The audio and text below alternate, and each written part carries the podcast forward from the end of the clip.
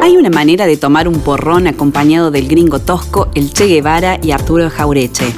Solo hay que elegir una de las mesas del patio de los infernales de Güemes, pero no cualquiera, sino una que esté ubicada a la derecha si uno está entrando al lugar, de manera que los tres murales que homenajean a estos próceres nos den de frente. Entonces, esa ritual corriente que consiste en refrescar la garganta con una cerveza bien fría ya no va a ser tan corriente. Se va a parecer más a una cita con la historia. Y al igual que todos los bodegones de Córdoba, Los Infernales tiene la suya. Se puede contar de muchas maneras, pero lo mejor sería escucharla en alguno de sus rincones. Y si suena música en vivo de fondo, mejor todavía.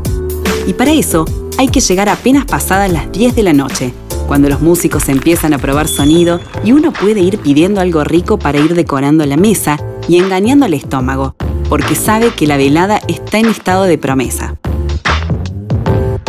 En los infernales uno puede pedirse de entrada rabas, una cazuelita de chorizo o de mollejas al torrontés.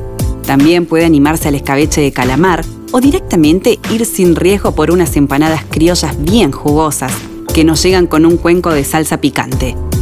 Y sería una falta de respeto no echarle un par de cucharadas de esa salsita roja. ¿Qué dirían el che o el gringo si nos vieran lagrimear por un poco de salsa picante? A la hora de la comida principal, uno puede elegir alguno de los platos infernales, como son la roulette de pollo con verduras y crocante de queso, el bife de chorizo con salsa criolla o una costilla de cerdo con papas. También hay tablas, ensaladas, pastas caseras, humita y pizzas que se pueden acompañar con cerveza, vino y hasta algún cóctel para los paladares más refinados. Un menú variado, porque la idea es que todos los comensales puedan pasarla bien.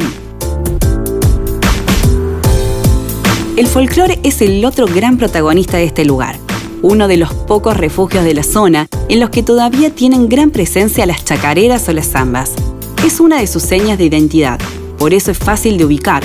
Se ingresa por la Belgrano cuando Güemes recién empieza a desplegar todo su potencial nocturno. Por eso, también es una virtud que este local haya logrado subsistir a todas las mutaciones de estas manzanas.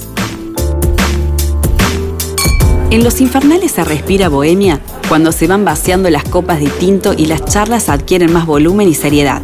Y qué mejor lugar que una sobremesa para tratar de cambiar el mundo.